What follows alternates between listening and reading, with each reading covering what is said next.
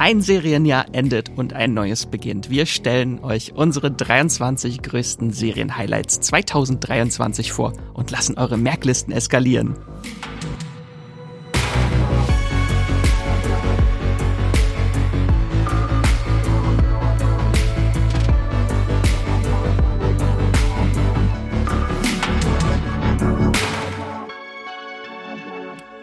Hallo und herzlich willkommen zu einer neuen Folge vom Streamgestöber, eurem Moviepilot Podcast, in dem wir über alle möglichen Filme und Serien aus dem Streaming-Kosmos sprechen. Und natürlich willkommen zu unserer letzten Ausgabe in diesem Jahr.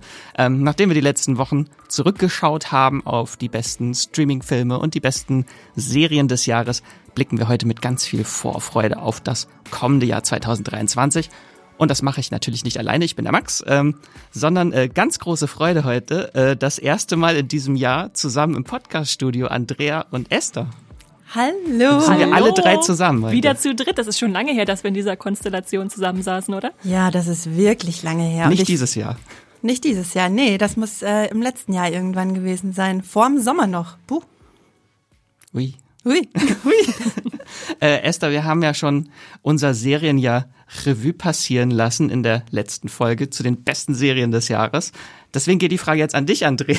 Mm. Darfst du auch ein äh, Fazit ziehen? Äh, wie war denn so das Serienjahr 2022 für dich? War das ein gutes Serienjahr? Das war geil. Also ein richtig, richtig, richtig, das ist mein Fazit, das war's auch. Es war ein richtig gutes Serienjahr. Also ich meinte zu euch beiden ja vorhin, da es das äh, erste Lebensjahr meines Kindes war, bin ich nicht wirklich viel ins Kino gekommen und habe dann einfach ganz, ganz, ganz viele Serien geguckt und es kam ja so Knaller wie die neue Staffel von For All Mankind und Stranger Things und es sind ein paar neue Juwelen gestartet wie Loot beziehungsweise Reich, Ausrufezeichen auf Apple TV Plus, meine neue Lieblingsserie.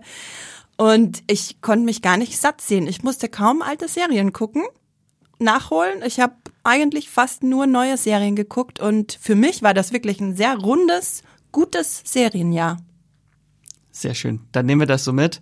Ähm, dann würde ich sagen, beschließen wir 2022 jetzt, machen den Sack zu, werfen. Wir legen jetzt mal einen Schalter um.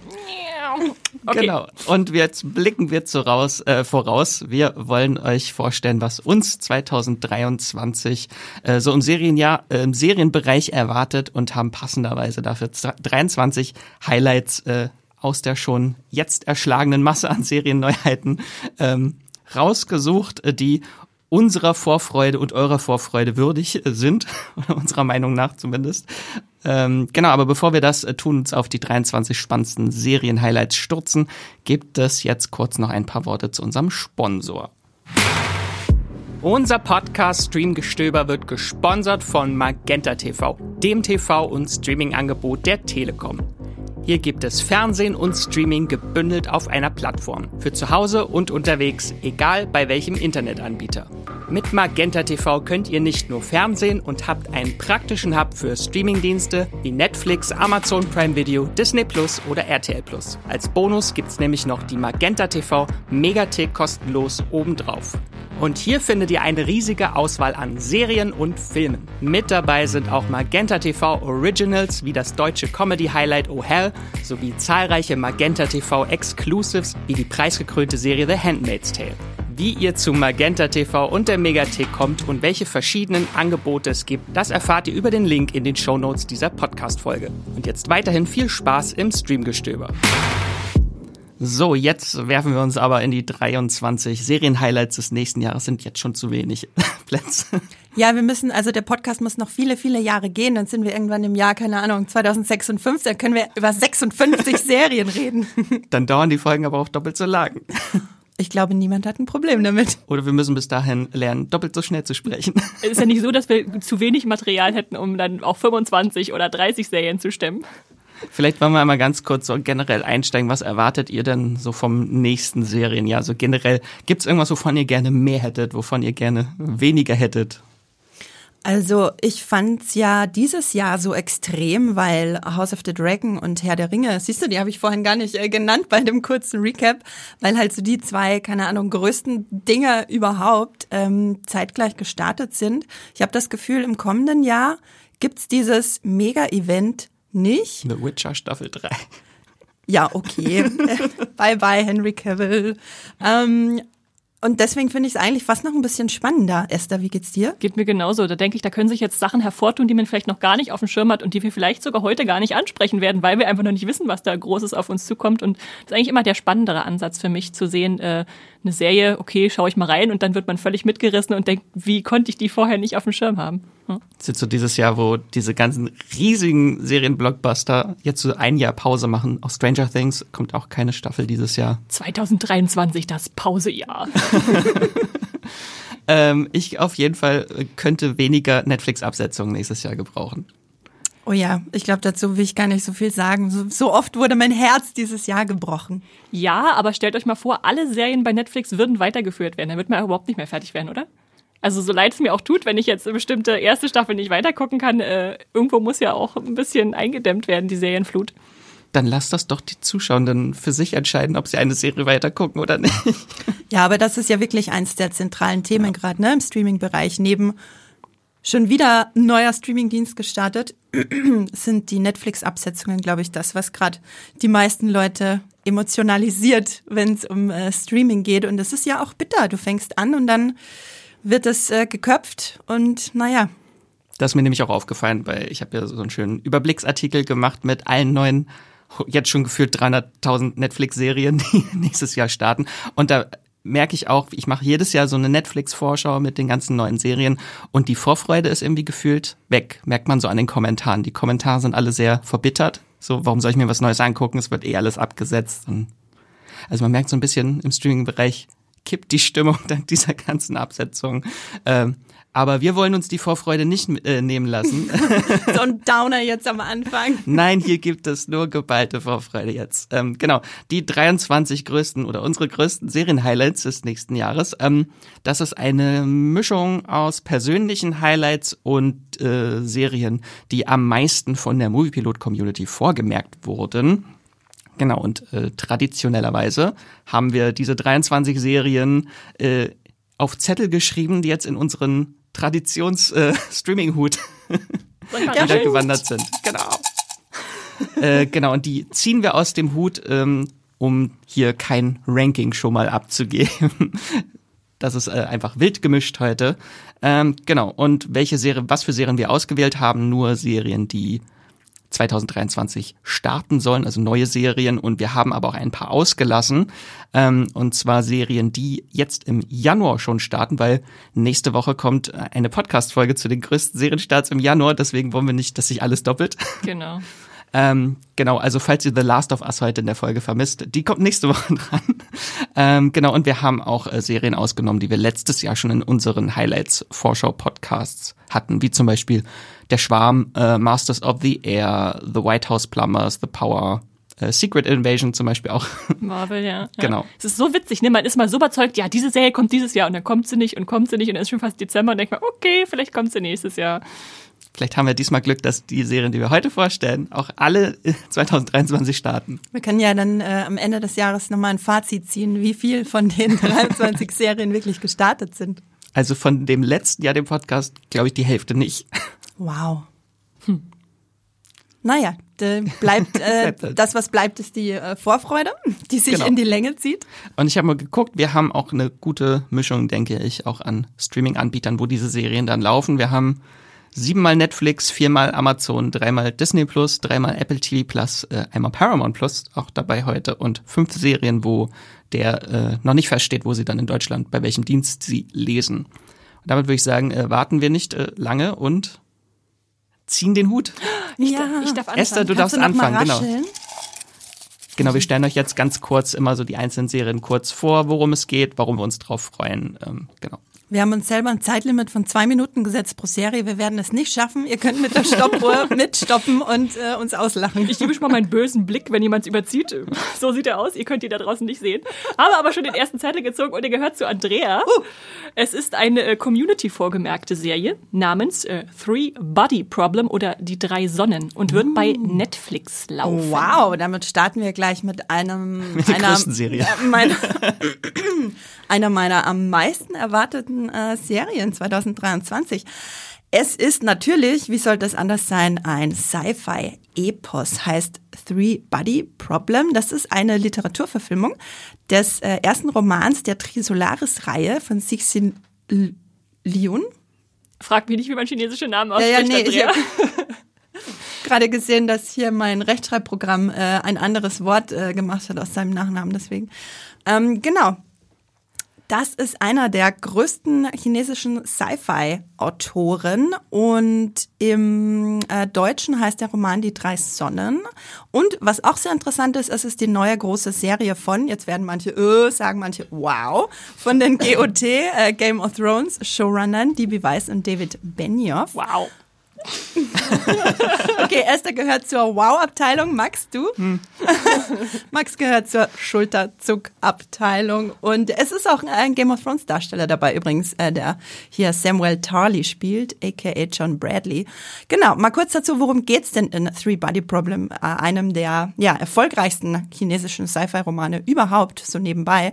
Ich habe versucht reinzulesen, habe nach ein paar Seiten abgebrochen, weil mir es war so poetisch geschrieben, dass mein Kopf ausgestiegen ist. ich brauche mehr so die straightforward Romane. Es geht um ein paar chinesische Wissenschaftler, die versuchen in den 1960er Jahren Kontakt mit einer außerirdischen Lebensform aufzunehmen und auf die ins All gesendeten Signale kommt keine Antwort vorerst. Denn 50 Jahre später kommt es doch zu einer Reaktion und diese verändert das Leben auf der Erde für immer. Dum, dum, dum. Dum, dum, dum. Genau. Also so viel dazu. Ich will auch gar nicht zu so viel äh, von der Handlung verraten. Ähm, genau. Es wird sehr komplex. Es wird sehr komplex. Das heißt übrigens deswegen äh, Three-Body Problem, beziehungsweise die drei Sonnen, weil die äh, außerirdische Lebensform auch Trisolaria genannt in einer ähm, in einem Sonnensystem mit drei Sonnen leben und aus dem Grund müssen die dort auch weg und es kommt auf jeden Fall zur Wir wollen jetzt das Drei-Sonnen-Problem nicht erklären, das, das würde zu lange dauern. Genau, aber wie gesagt, es ist auf jeden Fall eine der Serien, auf die ich mich am meisten freue. Ich bin sehr gespannt, ob Netflix da auch angemessen äh, Budget reinsteckt, wie es äh, die, der Vorlage gebührt. Ähm, genau. Mehr will ich dazu auch gar nicht äh, sagen. Die zwei Minuten sind eh sicher schon wieder um. Dann sage ich nur noch kurz was dazu. Ist auf jeden Fall sehr, sehr spannend. Äh, nächstes Jahr wird, glaube ich, das große die drei Sonnen, ja, äh, weil es gibt jetzt, es gibt mehrere Verfilmungen von diesem Stoff, was ich sehr, sehr interessant äh, finde. Okay. Also es gibt oh. in China noch eine Serie, die startet auch jetzt Anfang des Jahres mit, glaube ich, über 20 Folgen. Es gibt eine Anime-Serie oder eine Animationsserie noch dazu und äh, es gab auch schon mal einen Live-Action-Film dazu, der aber eingestampft wurde. Also der, der existiert fertig irgendwo in einem Giftschrank, wurde niemals oh. veröffentlicht. Ähm, also es ist ganz, ganz spannend, auch diese Produktionsgeschichte von diesem Buch mit Verfilmungsansätzen. Ich freue mich auf jeden Fall, dass John Bradley jetzt nach Moonfall updaten kann zu etwas komplizierterer Science-Fiction. und ich würde sagen, ich greife mir den nächsten Zettel aus dem Hut. Und das ist ein grüner Zettel. Ich habe wieder farbkodiert, äh, damit mein Kopf da mitkommt. Das heißt Esther. Uh. Und da steht drauf 1923 Paramount Plus. Uh. Und äh, wer uns länger zuhört, äh, der weiß schon, dass, äh, dass wir ein, oder ich zumindest ein großer, äh, großer Fan des Yellowstone-Universums äh, bin. Also dieser modernen Western-Serie, die dann auch noch 1883 hervorgebracht hat. Eine der besten Serien 2022 für mich. Ähm, und jetzt wird dieses Serienkosmos noch erweitert mit einer Western-Drama-Serie, die Anfang des 20. Jahrhunderts spielt. Da haben wir die Familie Dutton, die sich ja den Herausforderungen im äh, ländlichen Montana stellt, also was die Siedler da so haben. Das Problem ist natürlich, jetzt ist da die große Siedlungswelle, viele sind nach Westen gezogen, jetzt muss man sich mit denen auch noch irgendwie arrangieren. Ähm, wir haben da eine Wirtschaftskrise, die Prohibition, die große Depression, äh, Viehdiebstahl, Dürre, also alles, was wir so, so ein Rancher. Äh, Und Heuschreckenplagen. Das auch, das auch. Ähm, äh, ja, ich schaue mittlerweile blind alles, was äh, Taylor Sheridan so herausbringt an, an, an Serien, muss ich zugeben. Einfach mal, mal reingucken zumindest. Und dass hier natürlich Harrison Ford und Helen Mirren die Hauptrollen spielen, ist ja ein ganz großer äh, Plus, Plus, Pluspunkt. Die standen nämlich zuletzt 1886 zuletzt in einem Film äh, zusammen vor der Kamera Mosquito Coast. Meinst 1986? äh, 1986, was 18? Jetzt komme ich mit den ganzen So alt sind Jahreszahlen sie noch durcheinander. nicht. Ich habe schon zu rechnen Ja, angefangen. ja. Jedenfalls sind es wieder acht Folgen, äh, diese Serie 1923. Ähm, in den USA sind sie jetzt im Dezember schon gestartet. Mal gucken, wann es dann zu uns kommt, zu Paramount Plus. Ähm, ich kann euch schon so viel verraten. Die Serie beginnt damit, dass Helen Mirren jemand mit einer Schrotflinte abknallt. Das ist schon ein Ich guter Einstieg gucken. für eine Serie. Und äh, dann gibt's auch noch so einen parallelen Afrika-Handlungsstrang. Das finde ich auch noch ganz interessant, dass da was mit reinkommt. Ähm, ich bin sehr gespannt, was sie draus machen. Äh, nur erstmal so als Anteasern, es kommt da eine große, tolle Western-Serie wieder. Ich glaube, die sollten wir auf dem Schirm haben. Habt ihr sie schon auf dem Schirm? Ich habe schon angefangen zu gucken. Dann belassen wir es einfach mal dabei, würde ich sagen. Und äh, ich schreite voran, damit wir unsere zwei Minuten nicht zu sehr überziehen. Und ziehe aus dem Hut wieder eine Andrea-Serie. Und zwar Orphan Black Echoes. Ui. Bei AMC läuft die. Ui, Max, was willst, willst du was dazu sagen? Nein, aber ich weiß, dass Andrea, dass du äh, großer Orphan Black Fan bist. Ja, ich bin riesiger Orphan Black Fan. Da habe ich auch äh, Tatjana Maslany kennen und lieben gelernt, die da ja ungefähr zehn verschiedene Rollen spielt im Original. Jetzt kommt ein Spin-off Orphan Black Echoes von AMC. Ähm, genau, also der Original-Co-Schöpfer John Fawcett ist da wieder als ausführender Produzent und Regisseur mit dabei. Das finde ich schon mal ganz spannend. Und zwei ähm, erfahrene, nee, Anna Fischko, genau. Anna Fischko ist die ähm, Schöpferin quasi und Showrunnerin jetzt von dem Spin-off. Und diesmal ist in mehreren Rollen die großartige Kristen Ritter zu sehen. Da freue ich mich auch schon drauf. Ich glaube, äh, ich kann mir das auch richtig schön vorstellen, wie sie mit verschiedenen Perücken äh, und äh, Körperhaltungen dann komplett andere Person darstellt.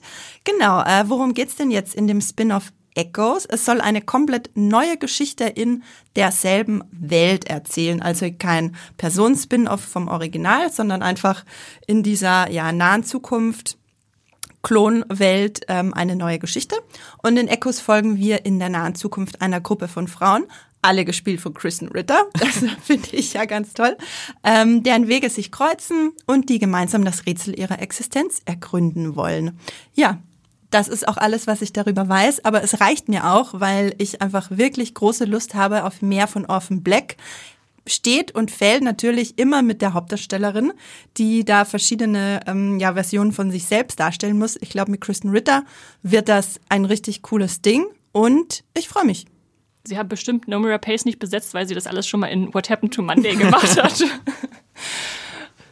Ich glaube, Kristen Ritter wird das sehr gut machen. Also sie hat ja schon bewiesen, dass sie dramatische Rollen, Comedy-Rollen kann sie alles spielen. Hoffen wir nur, dass es nicht nur ein Echo der Originalserie wird. Hast du für jede Serie so einen Witz vorbereitet? Leider nein. Ich will es feiern.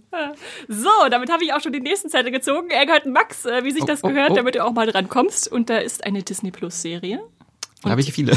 Es ist die einzige Marvel-Serie, die wir jetzt in der Vorschau drin haben. Und sie heißt Agatha Coven of Chaos. Ja, genau. Wir hatten viele Marvel-Serien, glaube ich, zur Auswahl, die wir jetzt hätten vorstellen können, welches Highlight dabei ist. Äh, nächstes Jahr wird ja das große, wieder das große MCU-Jahr. also es gibt auf jeden Fall ein bisschen mehr als dieses Jahr. Äh, wir haben zum Beispiel Secret Invasion, wir haben Loki Staffel 2, Ironheart kommt, eventuell noch Echo und mit ganz viel Glück kommt auch Agatha Coven of Chaos, auf die ich mich am meisten freue von den ganzen Serien. Ähm, die soll offiziell im Winter 2023, 2024 starten. Also könnten Glück haben, dass sie noch rechtzeitig startet. Ähm, zur Handlung ist nicht so viel bekannt, äh, aber wir wissen, es geht zurück nach Westview, dem Handlungsort von WandaVision, und es geht wieder um die Hexe Agatha Harkness aus WandaVision, gespielt von der wundervollen, wickedly talented Catherine Hahn.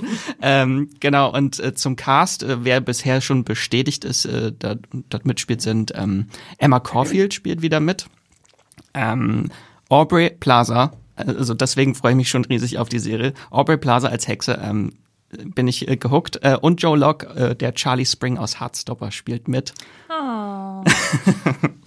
ähm, genau, und Creator ist wieder von der Serie Jack Sheffer, die ja auch äh, WandaVision geschöpft hat äh, und auch eine Vision-Spin-off-Serie Vision Quest äh, gerade entwickelt für Disney.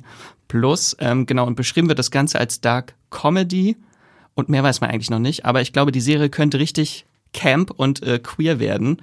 Ähm, was zumindest der erste Titel, der, die Serie wurde mittlerweile schon umbenannt, äh, auch ein bisschen verdeutlicht. Dort hieß er noch House of Harkness.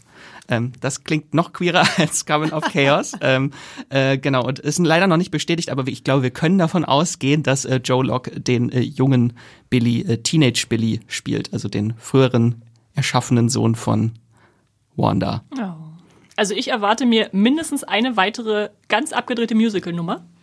Bitte. Weißt du schon irgendwas, ob Songs drin auftauchen werden? Aber bestimmt. Leider also das können, das können sie nicht auslassen, diese Gelegenheit. Ich freue mich auf jeden Fall, wenn äh, Billy dort zu sehen ist, weil darauf warte ich seit Ewigkeiten, dass Wiccan endlich äh, ins MCU richtig kommt. Und nicht nur als äh, Kind, sondern richtig auch als zukünftiger Young Avenger. Und ich glaube, da haben sie dann halt auch mit Joe Locke jemand äh, sehr prominenten dann auch besetzt. Ja. Klingt, klingt nachvollziehbar. Ich, ich glaube dir, Max. Mehr schwule Zauberer im MCU, bitte. Möchtest du noch was sagen oder soll ich den nächsten Zettel ziehen, Andrea? Zieh ruhig den nächsten. Oh, was ist mit meiner Stimme passiert? Da hat eine Hexe Ich- dir einen Frosch reingezaubert. It was Danke Aubrey Plaza all along. Ich habe äh, eine ganz andere Frage. Welche Farbe habe ich denn auf deinen Zetteln? äh, du bist blau, Andrea. Und du bist grün und Max ist? So, so, so ein blasses Rot. Aber der Drucker ist schuld. So wie meine Hautfarbe im Sommer. Ein blasses Rot. Okay, dann machen wir schnell weiter, Max. Äh, weil du so lange warten musstest, kriegst du jetzt gleich deine zweite Serie zum Vorstellen. Es ist eine Netflix-Serie. Oh, oh. Und ich weiß, dass du sehr drauf wartest, weil es die letzte Mike Flanagan-Serie sein wird, die bei Netflix läuft. Ah. The Fall of the House of Usher. Ja, jetzt hast du es schon vorweggenommen. Es ist die letzte Netflix-Horrorserie von Mike Flanagan, äh, der uns äh, super tolle Serien gebracht hat bei Netflix, wie Spuk in Hill House, äh, Spuk in Bly Manor, Midnight Mass und Gänsehaut um Mitternacht. Ähm, der wechselt jetzt, oder hat schon gewechselt zu Amazon, wo er jetzt eine Der dunkle Turm-Serie entwickelt. Ähm, genau, aber eine letzte Serie hat er noch abgedreht für Netflix. Äh, die ist schon fertig. Ähm, da ist zur Handlung nicht so viel bekannt tatsächlich, zur eigentlichen Handlung, aber das Ganze basiert auf einer Kurzgeschichte, The Fall of the House of Usher, ähm, und anderen literarischen Werken von Edgar Allan Poe. Und das ist ja auch etwas, was äh, Mike Flanagan in seinen Horrorserien immer sehr gerne macht, irgendwelche literarischen Welten von bestimmten ähm, AutorInnen äh, zu einzubinden. Da hatten wir Shirley Jackson in Hill House oder Henry James in Bly Manor und zuletzt dann auch äh, Christopher Pike in Gänsehaut um Mitternacht. Und ich habe mal ein schönes Zitat rausgesucht, äh, wie Mike Flanagan diese Serie beschreibt. Das hat er im Interview mit The Rap gesagt. Ähm, Hill House ist eine Art Streichquartett. Bly Manor ist ein zartes, wunderschönes Stück klassischer Klaviermusik. Und The Fall of the House of Usher ist Heavy Metal. Oh, okay. Ähm, genau. Also äh, man kann so ein bisschen gucken, worum es geht. Also ich denke, dass er so als Rahmen diese Kurzgeschichte nimmt von Edgar Allan Poe. Darin geht es um einen namenlosen Erzähler, der in das gruselige Anwesen der Familie Usher eingeladen wird, wo der psychisch angeschlagene Hausherr Roderick Usher allein mit seiner Schwester lebt. Und das Ganze eskaliert dann schließlich wortwörtlich im Untergang von äh, dem Hause Usher. Und äh, genau, und er beschreibt äh, die Serie noch näher werde ich einem Giallo nicht kommen. Da hat er mich eigentlich schon geguckt. Also es geht diesmal nicht um Geister, äh, sondern er sagt auch, es wird wild, es ist bunt und dunkel, blutgetränkt und böse und lustig und aggressiv und gruselig und urkomisch.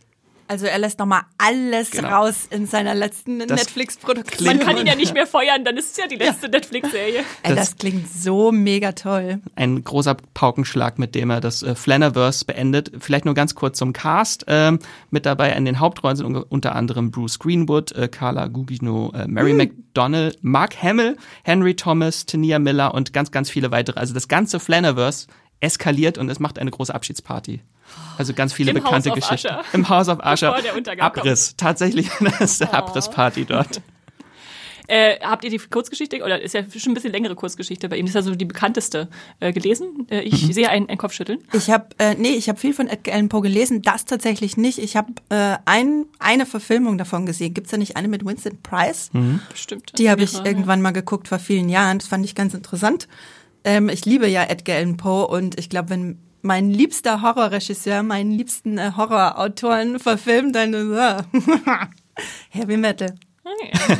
Also ich glaube, es ist seine bekannteste Kurzgeschichte somit, würde ich sagen. Fall of the Nicht der Rabe? Der Rabe, ja, vielleicht. Na, aber das ist Nur ja wegen eher, der Simpsons-Folge. genau. Bud Simpson. ja.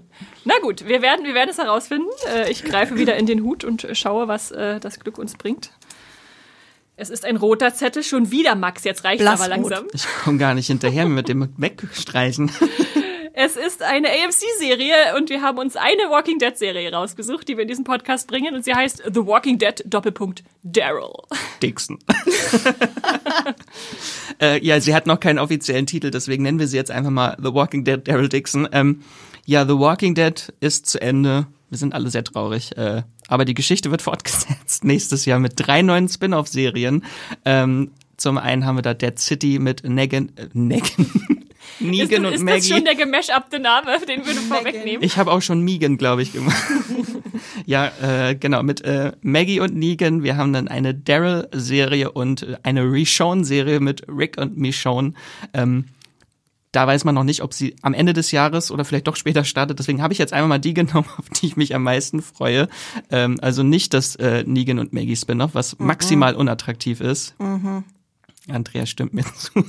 ähm, genau, weil ich habe Daryl genau, weil es das weirdeste, glaube ich, was es in dieser Walking Dead Welt zu sehen, äh, zu sehen gibt. Ähm, genau, ursprünglich war das auch was ganz anderes. Ursprünglich war das als ähm, Spin-off mit Daryl und äh, Carol geplant, äh, aber Melissa McBride ist dann damals aus dem Projekt ausgestiegen, weil sie nicht, äh, als das Ganze, der Handlungsort sich nach Europa verschoben hat und äh, sie nicht außer Landes drehen wollte, kann man ihr auch nicht äh, verübeln, nachdem sie einfach jetzt so anderthalb Jahre Walking Dead die finale Staffel so durchgeballert haben.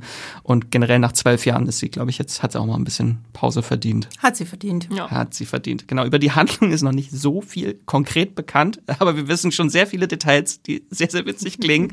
ähm, Andrea hat das auch schon einen tollen Artikel zugeschrieben. ähm, Genau, was äh, wissen wir? Es wird ein sehr abgefahrener Trip. Es geht nach Frankreich. Wie Daryl in Frankreich landet, wissen wir nicht. Ich glaube, das wird auch so ein bisschen so der Mystery-Aspekt der Serie, dass er herausfindet, wie ist er nach Frankreich gekommen? Ist er mit dem Flugzeug oder per Boot gekommen? Genau. Ich möchte Norman Reedus dabei sehen, wie er versucht, Französisch zu sprechen. Das ist schon ein Highlight, oder? Darüber habe ich noch gar nicht nachgedacht. Daryl, Daryl in Paris. genau, wir wissen, er hat ein neues Outfit in der Serie. Er trägt nicht mehr eine Lederjacke, er trägt äh, Hosenträger. Daryl mit Hosenträgern, da gibt es schon Bilder bei Instagram. Äh, sieht wild aus, genau. Und auch Motorrad fährt er nicht mehr in der neuen Serie, sondern er tauscht das Motorrad gegen einen Karren mit einem Pferd ein. Ähm, genau, es gibt auch schon Set-Videos von Nonnen und einem Kloster. Kampfnonnen. Kampfnonnen. Mhm. So mit Nunchucks oder? Mit Speeren. Mit Speeren, okay, immerhin. Also es wird sehr wild. Es gibt Nonnen, es gibt Burgen, es gibt Frankreich und irgendwie möchte, äh, muss Daryl nach Paris sich durchschlagen. Unter anderem mit Clémence Poesie, die mitspielt. Harry Potter! Genau. Fleur. Ähm, genau, die spielt mit. Vermutlich eine dieser Kampfnonnen, vielleicht die einzig überlebende Kampfnonne, mit der er nach Paris muss. Äh, und dort treffen sie unter anderem dann auch auf Adam Nagatis, spricht man ihn so aus, aus The Terror kennen wir ihn. Ähm, genau, und der spielt ein Pariser Schwarzmarkthändler und Besitzer eines offizielle Beschreibung, sexy Underground-Nachtclubs. Ich freue mich so drauf, wie Daryl äh, sehr ungelenk auf Leute in Dessous reagieren wird. Also das Highlights. klingt von der Beschreibung wie äh, Moulin Rouge mit Zombies. Ich habe eine wichtige Frage. Gibt es auch unsexy Erotikclubs? Bestimmt. Da stehen da die äh, Zombies auf der Bühne. Ah, oh, okay. Genau, und äh, natürlich gibt es auch noch eine gewisse Zombie-Variante in Frankreich, was das Ganze natürlich auch noch ein bisschen sp äh, spannender macht. Äh, Super Zombies. Super Zombies, die ist schon in der Post-Credit-Szene von World Beyond. Also falls ihr World Beyond nicht weitergeguckt habt, ich habe mich durchgeschlagen für euch äh, bis zur Post-Credit-Szene. äh, genau, und äh, dort wurde halt auch enthüllt, dass das Virus äh, und in Frankreich entstanden sein soll und dort ist, gibt's halt auch eine super Variante, die noch aggressiver, lauter und schneller ist und äh, das haben wir auf jeden Fall noch nicht gesehen in The Walking Dead. Also es wird sich, glaube ich, schon ein bisschen anders anfühlen, vielleicht ein bisschen mehr in Richtung 28 Days Later. Mhm. Daryl, äh, nicht Daryl, Norman Reedus, Daryl Darsteller meinte auch, äh, dass sie ganz bewusst einfach alles anders machen bei The Walking Dead. Es wird anders aussehen, es wird sich anders anhören, es hat einen anderen Farbfilter drüber und es wird, sie machen einfach alles anders. Also es klingt eigentlich nicht nach The Walking Dead, es klingt irgendwie wie eine Norman Reedus Serie, Abenteuerserie in Frankreich, wo zufällig Zombies rumlaufen. Zombies unterm Eiffelturm. Also hätte ich jetzt Geil. habe ich nichts dagegen, ne? Nee. Freue ich mich. Ich darf halt nicht das Marvel-Problem äh, wiederholen. Da habe ich so ein bisschen Angst, da weil das Ganze nur sechs Folgen lang sein soll. Da habe ich ein bisschen Angst, dass das äh, zumindest es wird, wenn man die Dramaturgie, das Tempo von The Walking Dead darauf anwenden würde, dann würde einfach nichts passieren in sechs Folgen. Aber Ja. das wäre doch mal was, dass wirklich was passiert in jeder Ja. Folge und die Serie vorankommt. Dass wirklich Boah, mal was passiert bei Jetzt der freue ich mich auf Walking Walking Dead Daryl. Jede Folge wie das Serienfinale, bitte. Gut, äh, wir machen weiter, würde ich sagen. Äh, Wir Ja. haben uns schon viel zu lange mit Daryl aufgehalten. Man kann sich nicht zu lange mit Daryl aufhalten. Und Andrea, du darfst weitermachen mit grün. einer Nee, blau. Amazon-Serie. Ja, blau. Blau. Und da steht nur ein Wort drauf. Fallout. Fallout. Eine Videospielverfilmung. Und zwar von dem gleichnamigen Videospiel-Franchise Fallout, von dem ihr bestimmt schon mal gehört habt. Da kommt jetzt eine Serie und ich persönlich freue mich extrem drauf. Das hat mehrere Gründe. Der erste Grund ist, oh, jetzt habe ich hier gegen mein äh, Mikro gehauen. Der erste Grund ist, dass die Westworld-MacherInnen Lisa Joy und Jonathan Nolan hier wieder am Werke sind. Und der zweite Grund ist, es ist eine Amazon-Serie, die sind, muss ich aus Erfahrung sagen, meistens gut. Und der dritte Grund ist, es ist die neue Serie von Kyle MacLachlan. Und ich liebe Kyle MacLachlan so sehr wie niemand sonst. Oh, das werde ich dir jetzt nächstes Mal die Außer vielleicht Nase reiben. Kind. ähm, genau, worum geht's denn in Fallout, falls ihr mit den äh, Videospielen nichts am Hut habt? Es geht um ein Alternativszenario, das in den, ich glaube, 1950ern spaltet sich da eine andere Zeitlinie ab im Gegensatz zu unserer. Und manche Sachen, wie zum Beispiel die gesellschaftlichen Dinge bleiben in den 50er Jahren stehen, andere Sachen, äh, technische Sachen entwickeln sich weiter. Und das spielt dann nach dem Jahr 2077, nachdem ein Atomkrieg alles platt gemacht hat. Und dann geht man da so durch eine läuft, äh, messelt sich, geht, baut da in so einer Endzeit-Welt Welt in den Spielen, genau. Und Lisa Joy verspricht uns einen absoluten Mindfuck. Sie nennt es ein egozentrisches, verrücktes, verrücktes, komisches Abenteuer. Die Spielereihe ist auch bekannt für ihre verrückten und abstrusen Storylines. Ich habe da wirklich Bock drauf. Fallout kommt zu Amazon. Ja. So Ja. ist das. Ich habe kein Fallout gespielt, ich kann nicht einschätzen, wie verrückt es ist, aber allein von den Leuten, die hinter der Kamera stehen, da sage ich schon, äh, bin ich dabei. Ich kenne auch die Story von den Spielen nicht, ich kenne nur dieses kleine Zeichentrickmännchen. Genau. Siehst du, da weißt du schon mehr als ich. Was ist das für ein Zeichentrickmännchen? Was macht das? Andrea, was macht das Das Zeichentrickmännchen? blonde, das blonde, das blonde Männchen, das Icon. Hm. Ich habe auch nicht, ich habe Fallout nicht gespielt. Ich bin kein Open World Fan. Ähm, Wir werden es dann erfahren. wir werden es dann erfahren.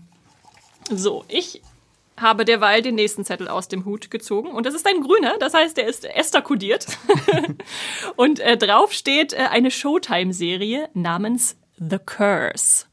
Und äh, The Curse ist, äh, was vielleicht noch was Besonderes, eine Nathan Fiedler-Serie. Und wer unseren letzten Podcast gehört hat, weiß, dass äh, The Rehearsal bei uns bei den besten Serien 2022 dabei war. Das war äh, diese Mindbending Reality, was passiert hier Serie. Scheiße, was ist passiert? Äh, genau. Und die hat er zusammen mit äh, Benny Safdie, den ihr sicherlich kennt als Good Time und Uncut Gems äh, Mastermind äh, äh, geschrieben. Und dann ist noch die äh, Produktionsfirma A24 dahinter, A24. Also was, was erwartet uns da? Das ist ja unglaublich. Äh, sie beschreiben es selbst als genreverbiegende Comedy-Serie. Äh, Also was Lustiges, äh, was äh, vielleicht dann doch auch die Genres sprengt, mit jeweils so 30 Minuten Folgen. Es ist noch nicht ganz klar, wie viele es sein werden. Es geht grob gefasst, was man schon weiß, um einen angeblichen Fluch, der die Beziehung eines frisch verheirateten Ehepaares stört. Äh, Und während die zwei versuchen, ein äh, Baby zu äh, zeugen und gleichzeitig äh, mit in einer problematischen Reality-TV-Show äh, namens Flipanthropy äh, auftreten, äh, ja, passiert da wohl so einiges äh, und was vielleicht auf den titelgebenden Fluch ähm, äh, hin, äh, hindeuten könnte. Und mitspielen neben Benny Safdie und Nathan Fielder, Fielder selbst auch Emma Stone, die ihr wahrscheinlich kennt aus äh, La La Land, Amazing Spider-Man, Easy A, was auch immer. Es ist Emma Stone, muss ich nicht dazu sagen, wo sie mitspielt. Durch. Äh, Also ja, äh, bin ich bin ich auf jeden Fall dabei. Eine äh, ne- ne etwas andere Comedy-Serie, so klingt das bei Showtime. Mal gucken, wo es dann zu uns hinkommt, ist noch nicht ganz klar. Ist das was für euch? Ja. Unbedingt. Also auf jeden Fall. Ich habe Rehearsal noch nicht gesehen. Ich habe so viel Gutes gehört und ich habe mir diesen Binge noch ein bisschen aufgehoben, jetzt für zwischen den Jahren. Oh, oh, du wirst danach deine Realität in Frage Den stellen. drei Stunden Binge der sechs äh, halbstündigen Folgen.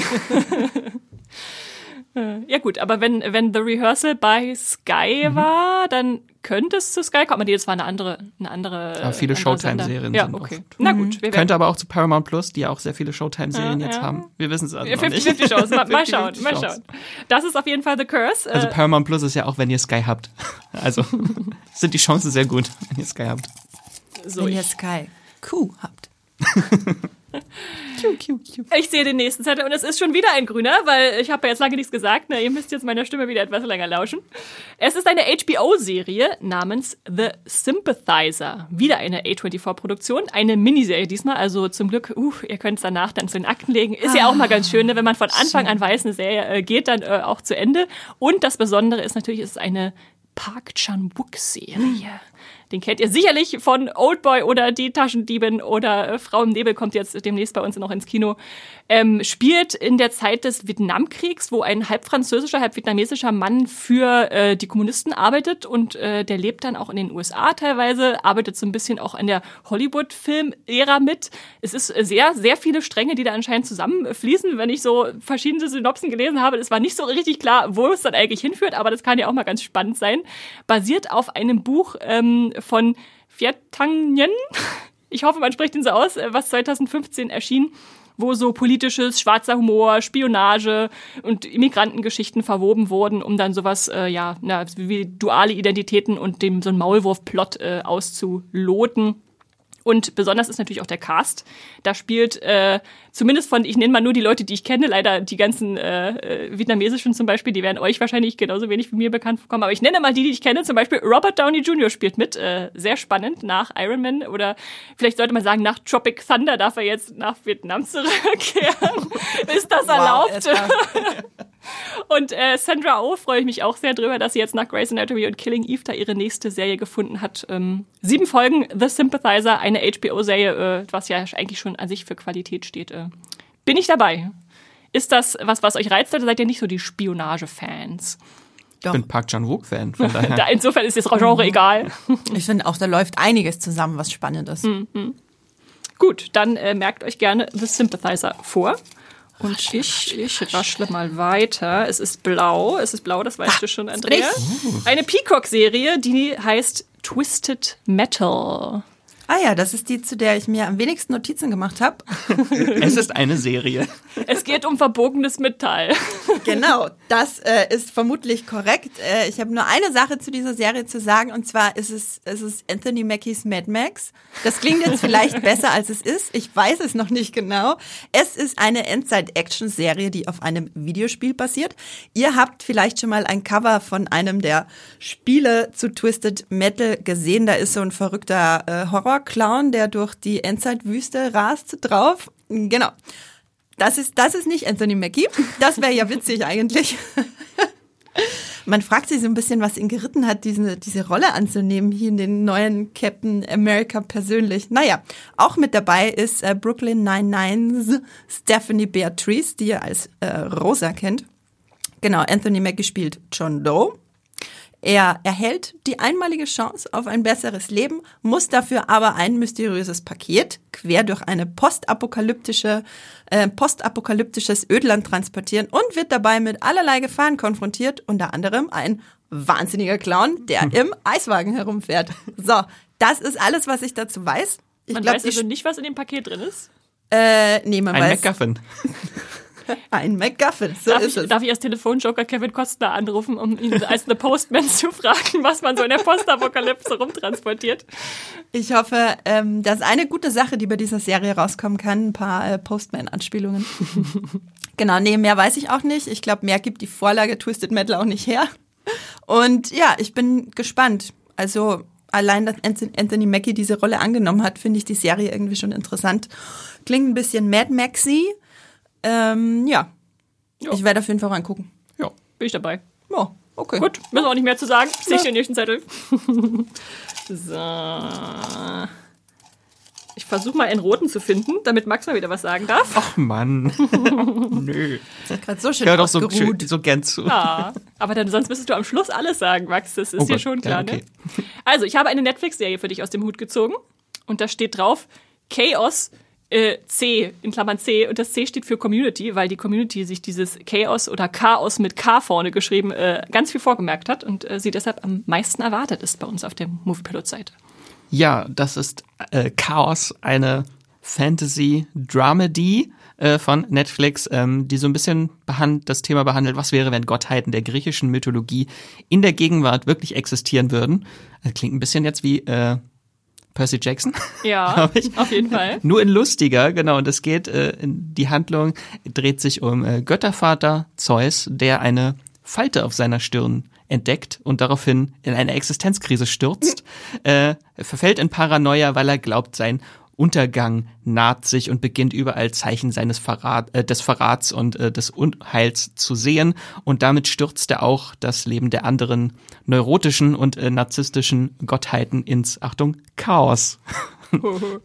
genau, äh, zum Beispiel seine Ehefrau Her Hera ähm, die hier bisher, die bisher alle Freiheiten und die Macht über die Erde genoss. Wir haben dann zum Beispiel auch Hades, der in der Unterwelt vollkommen überfordert und überarbeitet ist und mit der Flut der Toten nicht hinterherkommt äh, und langsam die Kontrolle über sein Reich verliert. Oder es gibt Poseidon, der sich mehr um die Größe seiner Yacht als um die Belange der Menschheit sorgt. ähm, genau, und während diese Gottheiten dann mit ihren Problemen beschäftigt sind, bringt das Schicksal noch mehrere Menschen zusammen, die in den Machtkampf der Gottheiten verwickelt werden. Genau, und das Created ist die Serie von Charlie Cobble, die hat alle Drehbücher zu der Netflix-Serie The End of the Fucking World geschrieben. Oh. Falls ihr euch noch dran erinnert. Äh, und der Cast ist großartig. Ähm, Zeus wird gespielt von Jeff Goldblum. Und wen könnte man besser als neurotischen, selbstverliebten Zeus, der in eine Existenzkrise fällt, sehen, äh, als Jeff Goldblum? Welchen Gott hat er nochmal in Tor 3 gespielt? Da hatte doch auch schon irgendwie so ein, so ein göttliches Wesen. Ah, wie hieß er denn dann nochmal? Ah, auf jeden die, Fall. Die, die, Besetzung ist auf jeden Fall naheliegend, dass er da schon mal. Ich meine, also Jeff Goldblum ist ja so göttlich, also. Eben, es, in Jurassic World 3 hat er auch keine andere Rolle gespielt, wenn man, wenn man ganz ehrlich ist. Kann ich mir auf jeden Fall gut vorstellen. Äh, welcher, welcher Sender war das? Äh, Max? Netflix. Netflix. Okay. Netflix. Wer spielt denn Hera? Hast du dir das zufällig aufgeschrieben? Genau, wollte ich noch sagen. Ursprünglich sollte Hugh Grant die Rolle spielen. Der musste Von Hera? Dann, äh, nein. Von Zeus. Äh, der, der hat dann aber abgegeben an die Schade. bessere Wähl. Ich finde Jeff Goldblum noch besser. Ja, das stimmt schon. Ich mein, Jeff Goldblum ist so eine obvious choice irgendwie. Hugh Grant wäre auch cool gewesen. Äh, genau, Hera wird gespielt von Janet McTeer. Ähm, dann haben wir noch David Thewlis als Hades. Äh, ja, nachdem er in Wonder Woman, äh, Spoiler, Ares gespielt hat. okay, es zeichnet sich ein Schema ab. Äh, und dann haben wir noch Poseidon, der wird gespielt von Cliff Curtis. Falls man Fear the Walking Dead gesehen hat, könnte man ihn erkennen. Oder in Avatar, da spielt er in Avatar The Way of Water auch den Clan-Anführer dieses Wasserclans. Da habt ihr ihn wahrscheinlich nicht erkannt. Ich finde, das klingt nach einer ganz hervorragenden Serie. Ich, das ist eine Art von Fantasy, die ich absolut liebe. Und wenn dann auch noch dieser Cast dabei ist, ich bin also riesige Vorfreude. Ist mir auch gerade aufgefallen, dass der Wassermensch aus The Way of Water jetzt Poseidon spielt. Hm, okay. Ja, Max, Comfort du, du, du hattest mich bei Fantasy. So, dann ziehe ich die nächsten Zettel erst blau. Andrea, stell dich schon mal drauf ein. Ich wollte noch kurz einwerfen, jetzt ah, ja. habe ich es noch gefunden. Jeff Goldblum war der Grandmaster. Ach, Grandmaster. Grandmaster. Ich wollte die ganze Zeit okay. Grandfather sagen, aber das hat sich nicht so göttlich angehört. Andrea, eine Amazon-Serie steht auf meinem Zettel und es ist eine Spin-off-Serie namens Gen, Gen V. ich habe übrigens alle Amazon-Serien. Wirklich? Ja, heute. Ich, äh, ja, irgendwie, das ist so ein bisschen mein. Amazon, Andrea. Mein, so ist es. So nennt man mich hier in diesem Podcast. Darf jetzt bitte Gen nur noch in Alliteration äh, sprechen? Oh Gott, nee. Das geht schnell schief. Äh, Gen V, das ist äh, ein ganz interessantes Projekt. Dazu muss ich auch sagen, ähm, sieben von den acht Serien, die ich heute vorstelle, sind Spin-offs oder Verfilmungen. Es ist nur eine mit einem äh, originären Material dabei. Das ist sie nicht. Das ist nämlich ein Spin-off von der bekannten äh, und sehr blutigen Superhelden-Satire The Boys. Genau, es ist ein College-Spin-off namens Gen V. Äh, wir haben als Showrunnerinnen die zwei erfahrenen Produzentinnen Michelle Fazekas und Tara Butters, die zum Beispiel Agent Carter und Reaper gemeinsam gemacht haben. Und wir haben an der Schauspielfront eine kleine Sabrina-Reunion, die Max bestimmt freuen wird. Da haben wir einmal Chaz Sinclair, die ihr in äh, Sabrina als Rosalind Walker gesehen habt, und Chance Perdomo, den ihr als Ambrose Spellman gesehen habt. Und Esther wird sich freuen, weil Alexander Calvert als äh, hier äh, Jack aus Supernatural mal wieder in einer größeren Oh. Rolle mit dabei ist. Es dreht sich um ja, junge Superhelden am College. Ich glaube, mehr muss man dazu auch gar nicht sagen. Es wird sehr viel Gedärme geben, die durch die Gegend fliegen. Es wird sehr viel Hormone geben, die äh, die Körper der jungen Superheldinnen durcheinander bringen. Und es wird auch ein paar Gastauftritte von The Boys Darstellerinnen geben. Das hat man schon im Trailer gesehen. Genau, äh, guckt euch gerne den Trailer an könnte auch ein Ausschnitt aus The Boys Staffel 4 sein, ist äh, meiner Meinung nach derselbe Stil, wieder sehr bissig, pointiert mit viel Blut Und Satire. und Satire. Genau. Ja, So ist es. gut zusammengefasst. Ich glaube, der Trailer sagt dann auch irgendwie alles. Gibt es da schon ein konkretes Start, Start, Da- Startdatum zu, wenn es schon einen Trailer gibt? Wahrscheinlich noch Noch nicht, nicht. oder? Aber ich vermute dann trotzdem erstmal die erste Jahreshälfte, wenn es jetzt schon mit äh, Videomaterial beworben wird. Gut, dann machen wir Es weiter. raschelt wieder. Es raschelt wieder. Grün, blau oder rot. Es ist ein grüner Zettel für die liebe Esther. Bei Disney Plus startet eine ganz, ganz tolle Serie und die einzige Animationsserie, die wir heute drin haben. Sie nennt sich Win or Lose und sie ist deshalb so besonders, weil es die erste Pixar Longform-Serie ist. Also eine nicht nur aus Kurzfilmen zusammengesetzt, sondern wirklich vor, fortschreitend erzählte Geschichte. Endlich in mal einer länger Serie. als zehn Minuten. Genau, genau. Ähm, und es werden wahrscheinlich so 20 Minuten Folgen sein. Es ist noch unklar, wie viele es sein werden, aber äh, bestimmt eine ganze Handvoll.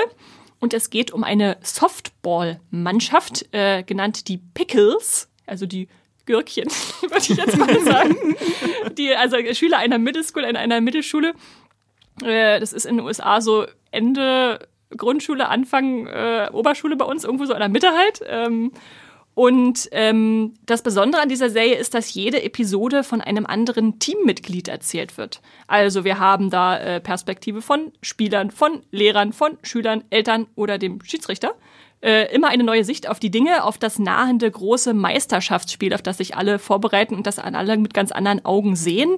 Es geht aber jetzt nicht so sehr um den Sport. Also der glaubt jetzt nicht, dass jetzt eine Pixar-Sportserie kommt, ist natürlich ein Teil davon, aber vielmehr so um die Liebe, Rivalität, Freundschaften und Herausforderungen, die da die einzelnen äh, Kinder und Erwachsenen äh, überwinden müssen. Äh, erschaffen wurde die Serie von Michael Yates. Äh, der hat sowas gemacht wie Short 20 Something oder Canvas. Das sind auch zwei Pixar-Kurzfilme, die ihr jetzt schon bei äh, Disney Plus schauen könnt, wenn ihr euch da schon mal vorbereiten wollt. Und von Carrie Hobson, äh, die als Künstlerin, als Animatorin bei Lightyear oder Toy Story 4 mitgearbeitet hat. Und äh, der einzige bekannte Darsteller, der schon für diese Serie äh, preisgegeben wurde, ist äh, der Coach Dan. Der wird gesprochen von Will Forte, den ihr wahrscheinlich kennt aus Nebraska oder The Last Man on Earth. Und äh, ich persönlich freue mich da sehr drauf. Endlich mal eine Pixar-Serie. Und Andrea guckt auch schon so mit, mit Herzaugen zu mir rüber. Ich heule jetzt schon fast, obwohl ich noch gar nicht wirklich weiß, äh, was uns da erwartet. Aber allein äh, das Erzählen aus mehreren Perspektiven, wo du dann die elterliche und die kindliche und die Lehrer und was weiß ich was für Sachen hast. Oh, mir geht jetzt schon das Herz auf. Ich freue mich drauf. Ich hoffe, dass sie wöchentlich läuft. Das ist einfach wöchentlicher Sonst Nervenzusammenbruch ist es bestimmt vom viel schnell weggeguckt, ja. ja, ja. Ich bin auch sicher, dann äh, alles steht Kopf, äh, wenn diese Serie kommt. Und ich greife. Es kommt da auch ein neuer Pixar-Film nächstes Jahr, oder? Ist ja nicht auch. ähm, äh, ja, irgendein neuer Pixar-Film. War das kommt auch. Elemente? Oder? Ja, genau, das ist der mit den Wasser, Wasser, Liebe zwischen Wasser und Feuerelementen, ja. Ich habe einen blauen Zettel gezogen. Andrea, du bist gleich wieder dran. Und da steht drauf, bei Netflix kommt eine äh, Neuauflage einer animierten, äh, sehr bekannten Anime-Serie, nämlich One Piece, startet äh, 2023. Ja, kennt ihr alle. One Piece. Fertig. One Piece, eines der bekanntesten äh, Mangas überhaupt, beziehungsweise einer der bekanntesten Anime-Serien überhaupt, die schon ewig läuft. Ich glaube, es gibt über 1000 Folgen. Ja, hier 1050 Episoden. Lol, steht in meinen Notizen.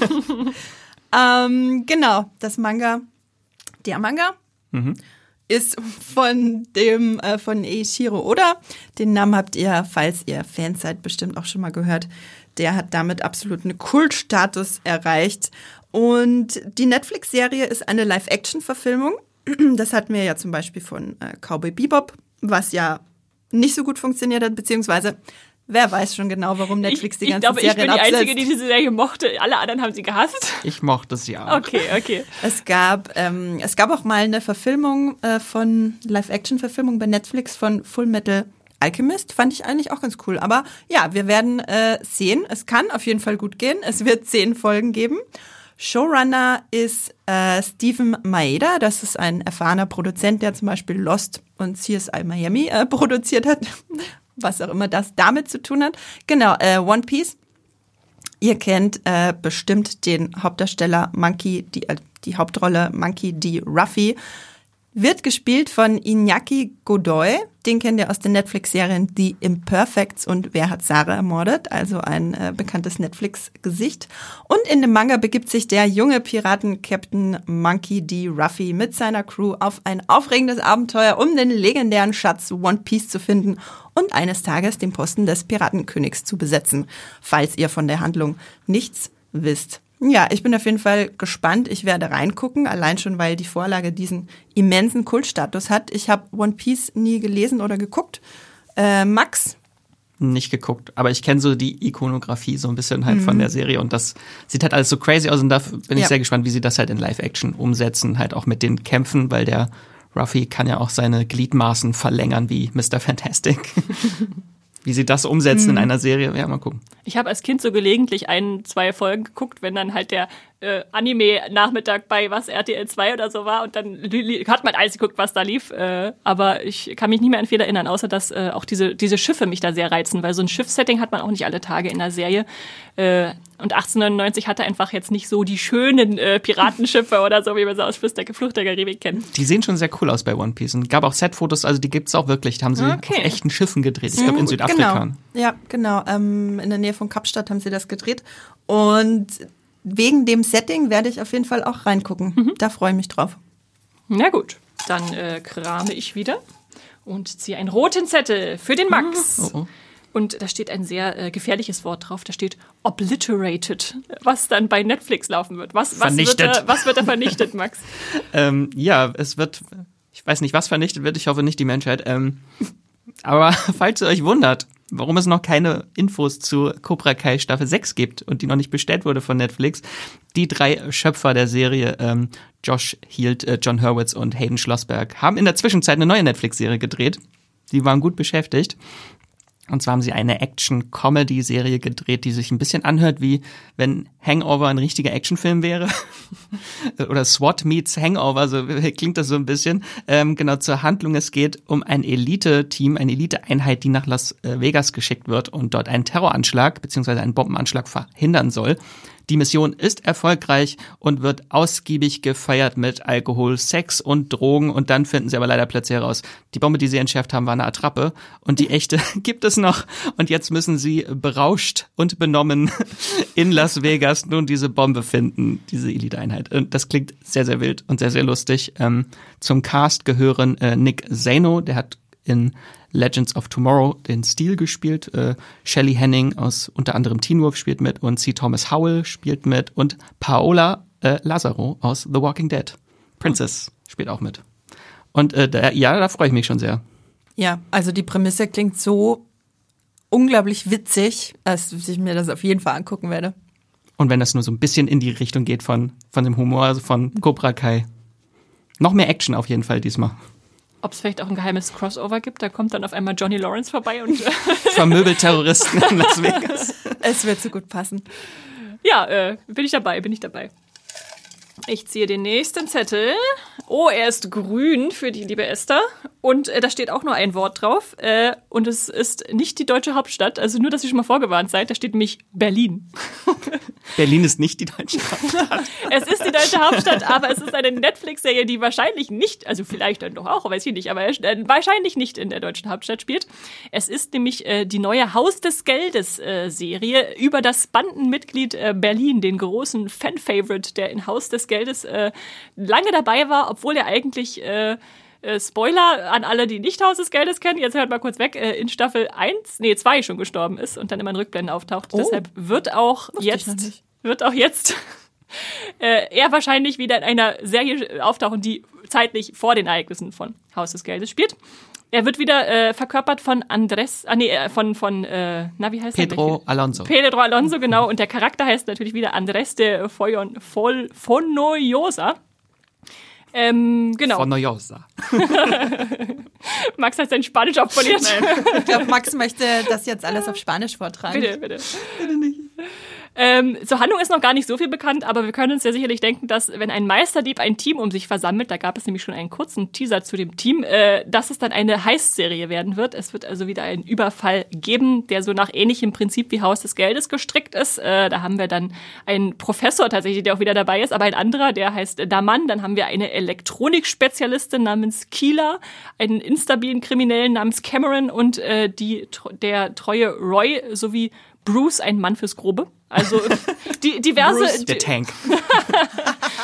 Äh, ich muss zugeben, also für mich war ja dieses koreanische Haus des Geldes Remake, was lief, der Reinfall des Jahres 2023. Ich habe es auch nicht mehr jetzt die zweite Hälfte noch zu Ende geguckt, aber ich bin trotzdem hoffnungsvoll, dass Berlin eine schöne Serie werden kann, die sich so wieder an das zurückerinnert, was Haus des Geldes gut gemacht hat, auch wenn es einfach nur nochmal ein neuer Aufguss äh, einer anderen, eines anderen Raubzugs ist. Und äh, während Staffeln drei bis fünf für mich bei Haus des Geldes schon so ein bisschen qualitativ abgenommen hatten, habe ich dann doch in Staffel 5a, war das, glaube ich, gemerkt, ähm, da gab es so Rückblenden zu einem Raubzug, den Berlin durchgeführt hat. Die fügten sich nicht so richtig in die Serie ein. Ich weiß nicht, warum sie da waren, aber da, wo ich mich dann gelangweilt habe in der Gegenwart, habe ich da gedacht, okay, da kann man eine Serie draus machen. Also Berlin, der hier so ein paar Leute versammelt und dann Wikinger-Schatz geklaut hat, warum auch immer. Ähm, da, das hat für mich funktioniert. Insofern, ja, hoffe ich auf das Beste. Es ist wieder Serienschöpfer Alex äh, Pina, äh, der das inszeniert, also der auch schon Haus des Geldes erschaffen hat. Acht Folgen und äh, bei Netflix bin ich dabei mit Berlin. Gespannt. Ja. Du hast Haus des Geldes gar nicht geguckt, oder Andrea? Ich dachte, ich kann mich jetzt rausmogeln und äh, nichts dazu sagen. Ich habe zwei Folgen geguckt, ah. weil ich mal wissen wollte, wie sich die Serie so anfühlt, mhm. weil ja doch der Hype ist ja riesig gewesen. Hm. Ähm, ich bin dann wieder ausgestiegen, mir war das zu viel Kreische. Ich kann es nicht anders beschreiben. Die heißblütige Natur der Spanier hat dich nicht abgeholt, Andrea. Nee, die heißblütige Natur, äh, da war nicht schuld dran. Das war irgendwie, mir war das zu hektisch okay. erzählt. Okay. Mhm. Ja, ist, ist legitim, kann ich auch äh, nachvollziehen, aber ich, ich habe Haus des Geldes sehr geliebt. Deswegen freue ich mich drauf und ziehe jetzt noch einmal einen Zettel aus der, für mich aus, aus dem Hut. Und es ist äh, die zweite Anime-to-Live-Action-Verfilmung, die wir uh. diesmal drin haben. Wieder bei Netflix, weil Netflix denkt, ach, machen wir doch nochmal, gucken wir mal. Ist das jetzt die größte Netflix-Serie des Jahres? Ich hoffe doch. Es ist zumindest die, glaube ich, von dem ich mich auf, hm, auf meiner Liste wahrscheinlich so mit am meisten freue. Es ist Avatar, The Last Airbender.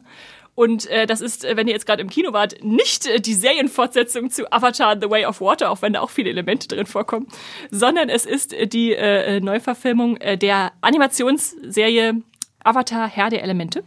Ich hoffe, ihr kennt sie alle. Es ist, glaube ich, so mit meine liebste Zeichentrickserie, die existiert auf der Welt. und äh, ähm, ja, das ist ja, also eigentlich ist es eine US-Serie, die aber ganz klar so ähm, Martial Arts und asiatisch inspiriert wurde damals. Ähm, mit den drei Staffeln sind es, glaube ich. Und wir haben jetzt äh, ja 61 Folgen. Also könnt ihr mal schnell nachholen, bevor, bevor die neue Netflix-Serie kommt. Ah, es ist auch ne wirklich sehr snackable. Oh, Tiefgründig, so aber auch snackable. Wer davon noch gar nichts gehört hat und jetzt auch nicht extra dafür die Zeichentrickserie gucken will, vielleicht kurz zur Zusammenfassung. Wir sind in einer Welt mit vier Nationen und äh, in äh, dieser Welt gibt es Menschen namens Bändiger, die die Elemente Feuer, Wasser, Erde und Luft kontrollieren können. Ja, Max macht schon die richtigen Bewegungen. Ihr könnt es leider nicht sehen. Äh, und die ist jetzt vom Krieg zerrissen, aber es gibt eine Legende vom sogenannten Avatar, der alle Elemente kontrollieren kann und damit das Gleichgewicht zurückbringen soll. Und äh, im, im, Mittelpunkt der Handlung stehen dann zum einen die Geschwister äh, Katara und Sokka, die vom Wasserstamm sind und jetzt da den einen der letzten Überlebenden der Luftnomaden äh, aufsuchen, nämlich äh, Aang, nennt er sich, das ist ein kleiner, glatzköpfiger Junge, habt ihr bestimmt schon mal gesehen. Ähm, der soll der letzte Avatar wahrscheinlich sein und äh, jetzt fliehen sie vor der äh, unterdrückenden Feuernation, äh, die da zum einen verkörpert wird von äh, Prinz Suku zum Beispiel. Eine meiner Lieblingsfiguren, muss ich sagen, aus der, aus der äh, Zeichentrickserie. Und dann gibt es diverse schöne andere Charaktere noch. Es gibt Abenteuer, es gibt äh, Kämpfe, es gibt ganz viele Elemente und Fantasy und äh, nicht zu vergessen das Luftbison Appa. Ein fliegendes, riesiges, zottliges Tier. Und ihr habt vielleicht, äh, wenn ihr die Zeichentrickserie nicht kennt, äh, da die Kinoverfilmung von M. Night Shyamalan gesehen oder ihr habt sie auch wieder vergessen. Sie existiert, ähm, äh, ist sehr schlecht angekommen damals und wurde deshalb auch nicht weitergeführt als angelegte Filmtrilogie oder was auch immer. Und jetzt gibt es einen neuen Versuch, diese Serie neu aufzulegen mit zehn Folgen. Ähm, die Skepsis ist, glaube ich, nach Cowboy Bebop ein bisschen größer als noch vorher unter den äh, Netflix-Zuschauenden und Anime-Fans. Aber äh, ich, ich freue mich jetzt erstmal einfach noch drauf und hoffe, dass das gut wird. Aus dem Cast kann man vielleicht kennen äh, Ken Leung und äh, Daniel Day Kim waren beide in Lust dabei. oh, Daniel Day Kim. Und ähm, der, der Serienschöpfer, der jetzt Avatar The Last Airbender inszeniert ist, nennt sich Albert Kim, hat noch nicht so viel Bekanntes gemacht, aber war zum Beispiel bei Sleepy Hollow und Leverage dabei, hat also schon so ein bisschen Serienerfahrung, die er da auch mitbringt. Äh, da magst du die Serie gerade nachholst, nehme ich an, du wirst dann auch die, die neue Serie gucken wollen. Ja, unbedingt. Äh, ich habe auch so, so ein bisschen auch schon diese Produktionsgeschichte mal verfolgt. Äh, das haben sie auch im, in einem Volume gedreht, wie zum Beispiel auch mhm. The Mandalorian oder 1899. ähm, dadurch, dass sie ja diese, das ist ja schon eine sehr, sehr große Fantasy-Welt, die da aufgemacht wird in der Serie, dass sie das auch mhm. bisschen kostengünstiger vielleicht auch umsetzen können. Mit den Effekten bin ich aber trotzdem sehr, sehr gespannt, weil es gibt bisher auch noch keine richtigen Setbilder. Mhm. Wir wissen noch gar nicht, wie die Figuren in Live-Action aussehen. Aber immerhin die Darsteller die und Darsteller, Darstellerinnen ja. kennen wir schon, ja. Aber der Hype ist da. Mhm. Ist auch bei uns äh, bei den meisten vorgemerkten Serien von der Community. Ah ja, okay, auf Platz 1 dann. Andrea, hast du die Zeichentrickserie gesehen? Ja, und äh, ist ganz großartig und ich freue mich äh, sehr auf die Netflix. Noch Platz 10 übrigens. War nicht ganz so weit. Achso, okay, okay. Oder man macht umgekehrtes Bewertung. Ah. Avatar, Herr der Elemente an, das ist von den gleichen Serienschöpfern. Prinz der Drachen ist auf jeden Fall, äh, ja, die, dieselbe Serie im Geister zumindest. Nur mit Drachen. Nur mit Drachen. Statt Luftbisons. So, Andrea, damit habe ich auch die nächste Serie gezogen. Die Amazon-Serie Citadel ist die nächste, die wir vorstellen. Aha. Und da haben wir jetzt auch die einzige von meinen Serien, die ich vorstelle, die einer originären Idee entspringt. Ähm, wieder so ein Fall von, wenn ihr die Macher hört, seid ihr eher so meh oder wuh. Und zwar sind das Joe und Anthony Russo, die zwei MCU-Regisseure, die ihr von, ja, den ganzen letzten großen äh, MCU-Filmen kennt. Gefühlt alle Filme der letzten drei Jahre. Bei genau. jedem zweiten ist von den Russos produziert. Es ist eine Action-Thriller-Serie. Ähm, und zwar ist das ein ganzes Serienuniversum tatsächlich, das Amazon da aufziehen will. Äh, erstmal kommt der US-Ableger, da sind äh, Priyanka Chopra, Jonas mit dabei, das Jonas nicht vergessen, ähm, und Richard Madden zum Beispiel. Stanley Tucci, wobei, wo ist Stanley Tucci nicht dabei, frage ich mich auch manchmal. Äh, die Handlung ist, Richard Madden ist ein Spion mit Amnesie, also soweit so, ja, so Jason schon ein paar Mal gesehen. Und äh, es gibt ein globales Event, über das wir noch nicht mehr wissen. Und das, dem entspringen dann sehr viele verschiedene Storylines, die in äh, die verschiedene Charaktere in verschiedenen Serien umfassen, unter anderem eben auch mit der in der US-Version, die da als erstes zu Amazon kommt. Es wird Ableger geben aus Indien, aus Mexiko und am meisten freue ich mich auf den Ableger, der in den italienischen Alpen spielt. Ähm, das Ganze ist ein Herzensprojekt für die Amazon, äh, Amazon, Amazon Studios Chefin Jennifer Sorky. Ähm, ja, die Serie ist sehr teuer. Mehr weiß man darüber noch nicht bisher. Teurer als Herr der Ringe. Genau, die zweitteuerste. Wirklich? So teuer, äh, vor allem deswegen, weil es sehr teure Reshoots gab. Ich habe mich da jetzt nicht genau belesen, warum die benötigt wurden. Ja, also dadurch, dass da ein ganzes Serienuniversum aufgemacht wird, finde ich die Idee irgendwie schon wieder spannend, wenn es einfach nur die neue Serie von den äh, MCU-Typen wäre. Wäre wär ich jetzt nicht äh, ganz so gehuckt. Äh, Citadel kommt zu Amazon. Ich werde da auf jeden Fall reinschauen. Ja, machen wir eine Watchparty, wa? Mal mal so. So, dann greife ich mir den nächsten Zettel. Einen, der ist wieder für mich. Eine Apple TV Plus Serie namens The Changeling. Und das ist natürlich, wie sollte es anders sein, eine Fantasy-Serie, die die Esther sich da wieder rausgesucht hat. Mit acht Folgen, aber eher so eine ja, Märchenserie für Erwachsene mit schon auch Horrorelementen. Es geht darum, dass äh, Apollos Vater verschwunden ist, als er klein war und jetzt ist er selbst Vater geworden und ziemlich erschöpft in diesem Job. Äh, Andrea kann das sicherlich nachvollziehen. ähm, und seine Ehefrau Emma beginnt sich seltsam zu verhalten und man fragt sich so ein bisschen, könnte das eine postnatale Depression sein? Was ist da los? Äh, begeht dann eine schreckliche Tat, äh, das nicht näher spezifiziert werden soll an dieser Stelle und ähm, ja, verschwindet. Und nun begibt dieser Apollo sich auf die Suche nach seiner Frau und seinem Kind und es beginnt eine Odyssee. Da reist er zu einer vergessenen Insel und zum Friedhof von Geheimnissen und einem Wald voller äh, Immigrantenlegenden und ein alternatives New York. Also ist alles sehr abgedreht, was da anscheinend so passieren wird. Äh, ich kenne leider die Buchvorlage nicht, die Victor Lavelle äh, 2017 geschrieben hat, aber mich erinnert das so ein bisschen an das Zehnte Königreich. Kennt ihr das Zehnte Königreich, die Miniserie? Die lief früher total nee. häufig im Fernsehen. Oh, es ist so eine tolle Märchen-Erwachsenen-Fantasy-Serie. Serie. Ähm, so, so ein bisschen stelle ich mir das jedenfalls vor, falls ihr da draußen sie kennt. Ähm, und ja, mich reizt daran auch so ein bisschen dieser Name, The Changeling, spielt ja an auf so eine irische Legende. Ähm, Wechselbalg, ähm, oder? Genau, so ein Wechselbalg, dass, dass Feen sozusagen die, die eigenen Kinder austauschen, so ein düsterer äh, Feenmythos äh, und das eigene Kind dann nicht mehr das ist, was man eigentlich hatte und so. Äh, mal gucken, ob sie das damit reinbringen. Ähm, vom Cast kennt ihr wahrscheinlich der Keith Stanfield, der die Hauptrolle spielt aus Get Out oder Sorry to Bother You ähm, Adina Porter aus äh, American Horror Story oder Alexis Lauder aus Watchmen. Und die Showrunnerin Kelly Marcel hat unter anderem sehr interessante Drehbücher, unterschiedliche Drehbücher geschrieben, nämlich für Fifty Shades of Grey, Saving Mr. Banks und Venom. Ist doch eine schöne Mischung, um, um jetzt eine ja. Märchenserie anzugehen, oder? Äh, äh, ja. Bin, bin ich auf jeden Fall dabei. The Changeling bei Apple TV Plus. Boah, da freue ich mich auch drauf. Also mega. Ich habe auch bei Apple TV Plus noch nie irgendwas geguckt, was mir nicht gefallen hat, insofern. Dann mache ich direkt weiter. Max, jetzt bist du wieder an der Reihe. Eine Disney Plus Serie ähm, namens, ja richtig, äh, Es sind nicht mehr viel Auswahl. Ja, ja, ja. genau, das ist die Star Wars Serie, die ich ausgewählt habe, auf die ich mich sehr, sehr freue dieses Jahr. Ähm, beziehungsweise 2023, ähm, ist wieder ein tolles Star Wars Jahr. Also es gibt neue Staffeln, neue Staffel von The Mandalorian, soll die Skeleton Crew soll auch äh, kommen und Ahsoka. Und da freue ich mich riesig drauf, weil ich großer Fan von Ahsoka Tano bin. Ähm, die ist äh, erstmals nur als Animationsfigur im Star Wars Kosmos damals eingeführt worden in The Clone Wars und als äh, Padawan von Anakin Skywalker, was erwartungsgemäß nicht so gut endete äh, für alle Beteiligten und hatte dann ihren ersten Live-Action-Auftritt in The Mandalorian von Rosario Dawson gespielt, die auch nochmal in Boba Fett äh, einmal aufgetreten ist. Ähm, war wahrscheinlich das Beste an Boba Fett. Ähm, der Auftritt von Ahsoka Tano und Grogu. Genau. Ähm, ich mochte auch diese Folge sehr, sehr äh, gerne von The Mandalorian, diese Samurai-Vibes das war die, wo sie uns auch das erste Mal erzählt hat, dass Baby Yoda gar nicht Baby Yoda heißt, sondern Grogu.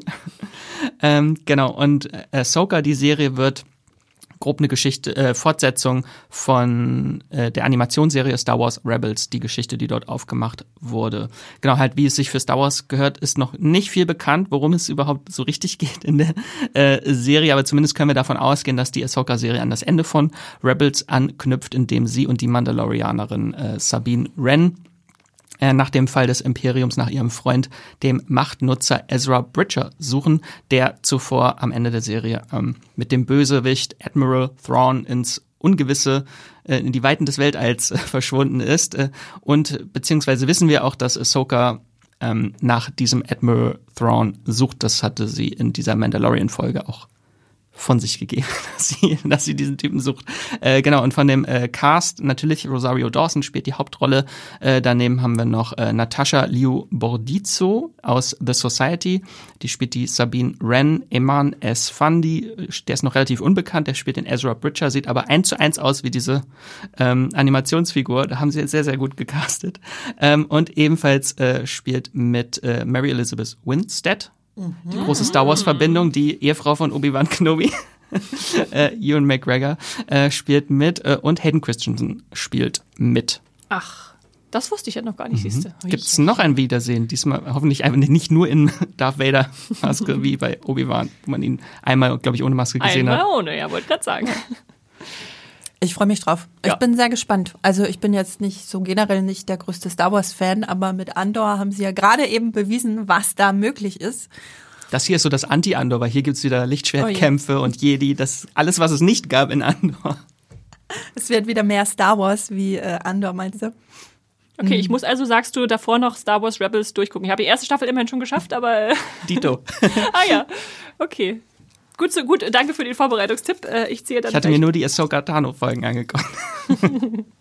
dann ziehe ich den äh, nächsten Zettel, es sind nicht mehr viele, äh, aus dem Hut. Eine Frage der Chemie heißt die Serie bei Apple TV Plus. Und deshalb stelle ich sie euch vor, weil ihr wahrscheinlich genauso wenig wie ich was von Chemie versteht. ähm, äh, oder im Englischen Lessons in Chemistry.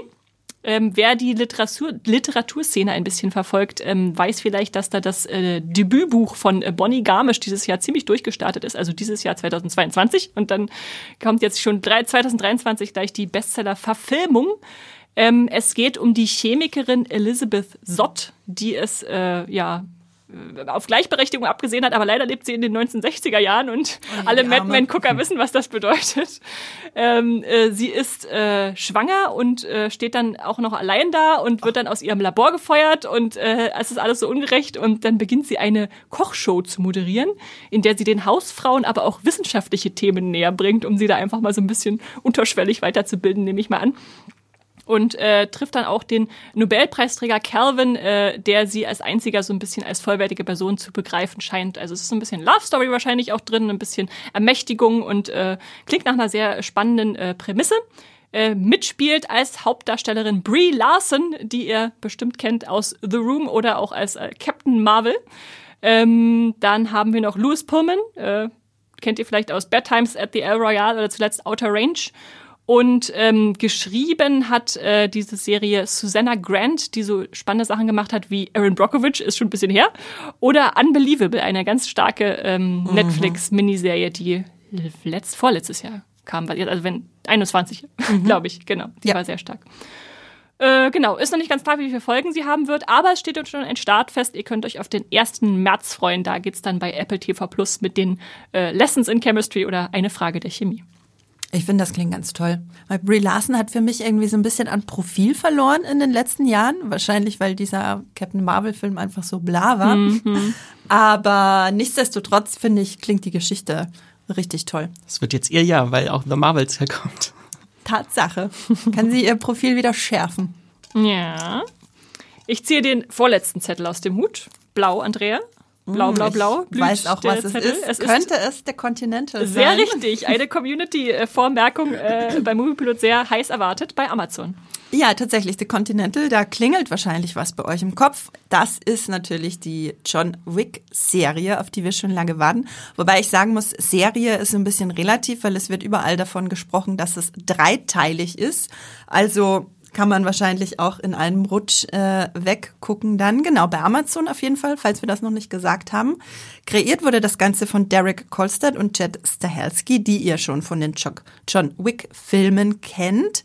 Ähm, Hauptrolle spielt Colin Woodell. Er spielt die junge Version von dem von Ian McShane äh, gespielten Charakter aus den äh, Continental Hotels in den Filmen.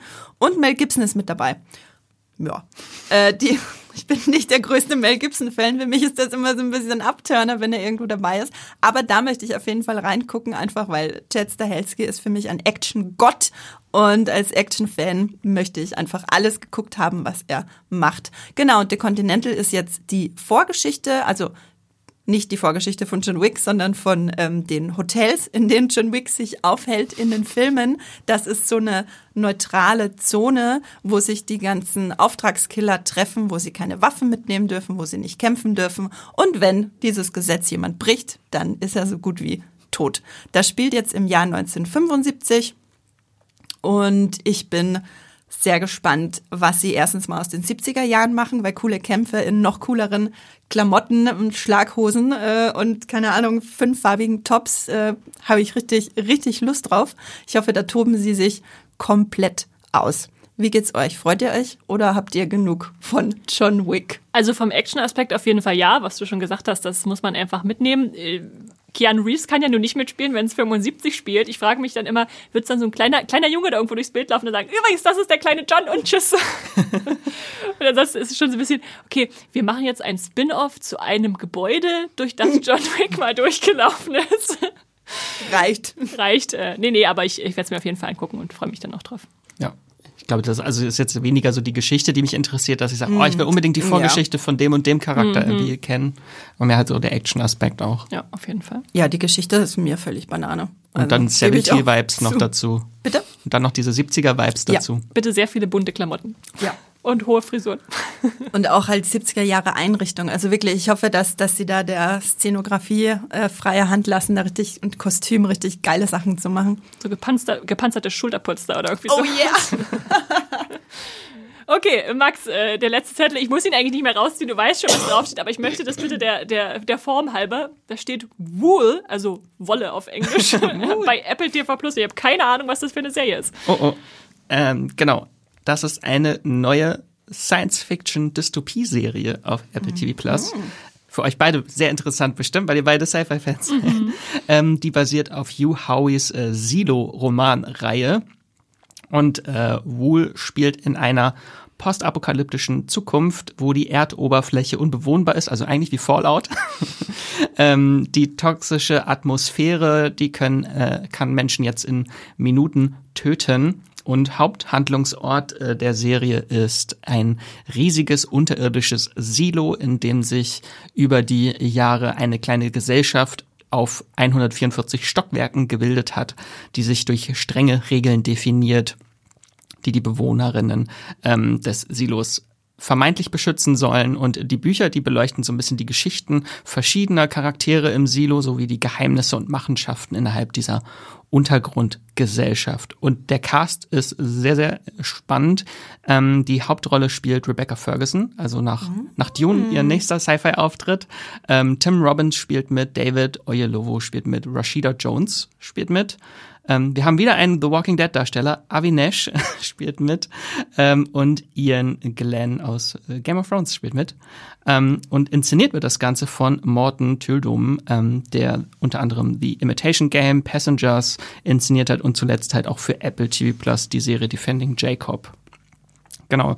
Es hat eine ewig lange Produktionsgeschichte auch schon. Der äh, Stoff ähm, war viele Jahre als Film angedacht und dann hat sich irgendwann AMC das äh, Ganze als Serie angekündigt und schließlich ist das Projekt dann bei Apple TV Plus äh, gelandet. Und äh, laut dem Buchautor soll die Serie im März starten. Bin ich schon sehr gespannt.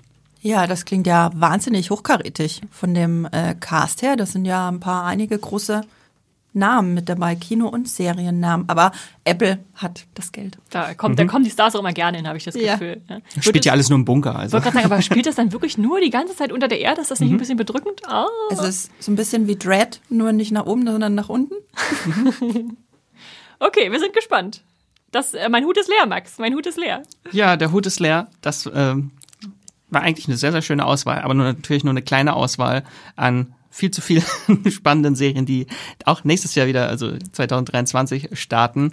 Mehr bekommt ihr natürlich äh, auch. Falls wir jetzt irgendwas vergessen haben, wir werden sie bestimmt noch erwähnen, äh, weil wir natürlich auch euch monatlich wieder auch im nächsten Jahr unsere Serienvorschau-Folgen mitgeben an die Hand mit vielen tollen Serientipps. Ähm, genau. Alle Serien äh, könnt ihr natürlich in den Show Notes nachlesen. Ich kann sie jetzt auch noch mal einmal ganz kurz vorlesen, falls irgendein Titel euch schon nicht mehr im Gedächtnis geblieben ist und ihr euch die jetzt schnell aufschreiben wollt, äh, schon mal vormerken muss, auch, wollt, auch wenn sie noch nicht, jetzt, äh. auch wenn es sie noch nicht zu gucken gibt. Also wir haben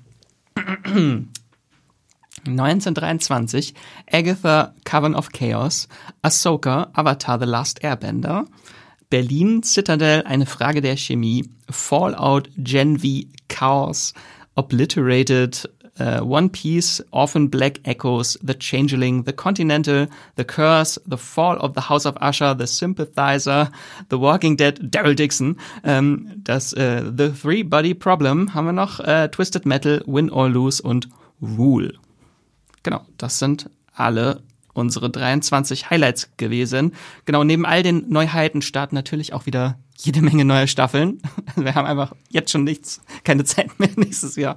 Und uns viele Serien und unsere Lieblingsserien, die kommen mit neuen Staffeln zurück. Und da wollen wir euch kurz natürlich auch eine kurze Auswahl geben von uns. Jeder darf drei Staffeln einmal präsentieren, auf die er sich am meisten freut. Andrea, willst du loslegen? Okay, ob ihr es glaubt oder nicht, The Witcher Staffel 3 und natürlich auch Morning Show Staffel 3 und For All Mankind Staffel 4. Und Esther? Oh, ist, ist bei mir was schwer. Äh, Ich habe dann doch zwei Fantasy-Sachen reingenommen. ganz, ganz vorn bei mir dabei ist äh, Shadow and Bone. Staffel 2 hat sogar ein Startdatum. Am 16. März kommt die Serie zurück. Ich werde garantiert vorher nochmal die erste Staffel gucken, äh, weil kann man die gar nicht genug gucken. Äh, an zweiter Stelle dann äh, Carnival Row, äh, noch eine Fantasy-Serie, endet. Äh, lange genug drauf gewartet. Jetzt kommt sie aber endlich äh, Anfang nächsten Jahres. Ich glaube, ein konkretes Startdatum. Im Februar? Im Februar. Ja. Es gibt's ja, ja auch, auch nicht mehr so weit weg, äh, zum Glück. Und dann werfe ich mal noch natürlich äh, Ted Lasso Staffel 3, das Serienfinale dieser wunderbaren Feelgood-Serie in den, äh, in den Ring. Ob sie jemals kommt? Bei dir, Max. Ich habe dabei äh, Loki, Staffel 2. Ähm, da freue ich mich sehr drauf. Girls Five Ever, Staffel 3. Die Serie, die nämlich abgesetzt wurde von Peacock und dann von Netflix gerettet. Und ich hoffe, dass sie jetzt Girls endlich mal die. Aufmerksamkeit bekommt, die sie verdient hat. BPE. Waren das schon, waren das schon drei oder waren das zwei, die du Nein, es hast? kommt noch eine, Ja. und zwar äh, Doctor Who. Da, die äh, ist jetzt keine richtige Staffel, sondern das sind äh, drei Specials, die anlässlich des 60. Jubiläums äh, kommen. Und zwar zu Disney Plus. Äh, Disney Plus hat dann die Rechte auch ab nächsten Jahr für neue Doctor Who-Folgen. Und äh, Russell T. Davis ist als Showrunner zurück bei Doctor Who.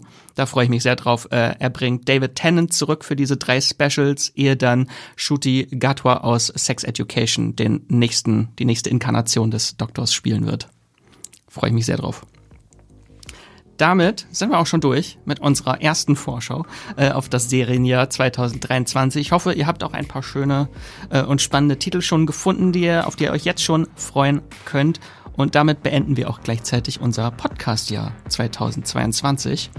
Danke an das gesamte Streamgestöber-Team, möchte ich einfach nur sagen. An euch, die hier sitzt und die, die auch hier nicht sitzen. Und danke an dich, Max, natürlich, an euch beide, unsere Streamgestöber-Bosses. Bosses. Äh, und der größte Dank gilt natürlich auch euch, unseren Fans und treuen ZuhörerInnen. Danke, dass ihr uns fleißig hört. Danke, dass ihr uns auch viele, viele Nachrichten über das ganze Jahr geschickt habt und Mails. Ähm, tut das liebend gern auch weiterhin im nächsten Jahr. Wir freuen uns immer von euch zu hören. Schickt uns Sprachnachrichten, äh, liebe Worte, alles. Ähm, genau. Ihr könnt uns kontaktieren, einfach äh, podcast.moviepilot.de. Ihr könnt uns natürlich auch auf Twitter äh, schreiben oder auf Instagram. Also auf Twitter findet ihr uns unter @streamgestöber mit OE und auf Instagram einfach unter Moviepilot. Ähm, genau, und wenn ihr uns unterstützen möchtet, dann abonniert unseren Podcast bei Spotify, falls ihr das noch nicht getan habt. Oder in der Podcast-App, wo ihr jetzt gerade diese Folge hört, auf Folgen drücken. Ähm, genau, und äh, bewertet uns am besten auch bei Spotify mit 5 Sternen oder bei Apple Podcasts auch mit 5 Sternen. Alles darunter macht keinen Sinn. nee, ich wüsste auch nicht warum, ganz ehrlich. Ähm, Esther, wo können dich denn unsere Zuhörenden noch lesen und kontaktieren? Mich könnt ihr natürlich bei Moviepilot lesen als Esther Stroh und Strawstar oder bei Instagram und Twitter als Straw-Star. Mich findet. Andrea muss Ohne gar nicht Worte. aufgefordert werden. nee, Max der macht große Augen in meine Richtung. Äh, mich findet ihr auch bei Twitter und Instagram unter meinem Klarnamen Andrea Wöger. Äh, genau bei Muipilot, auch unter Andrea Wöger oder meinem äh, Nutzernamen Science Fiction. Und mich findet ihr auch bei Instagram, Twitter und bei Moviepilot unter Max Wieseler oder Wieselmax. Ja, habt ihr beiden noch abschließende Worte für das Podcast? Ja. Also ich habe mich sehr gefreut, in der letzten Folge dieses Jahr äh, dabei zu sein, wo ich ja erst im September wieder nach meiner Elternzeit angefangen habe. Ich glaube, das war jetzt auch erst mein zweiter oder nee, mein dritter Podcast. Äh, es war unglaublich schön, mit euch beiden mal wieder hier im Podcaststudio zu sitzen. Ja, das betraf jetzt alles nicht das Serienjahr, aber ich, weil Das Podcastjahr. Aber es betraf das Podcastjahr. Und ich wünsche natürlich allen da draußen einen äh, wunderschönen Rutsch. Und ja, wir hören uns 2023. Frohes neues Serienjahr. Genau. Habt einen wundervollen Tag, guten Rutsch, falls ihr es später hört, die Folge. Ein frohes neues Jahr. äh, und streamt was Schönes.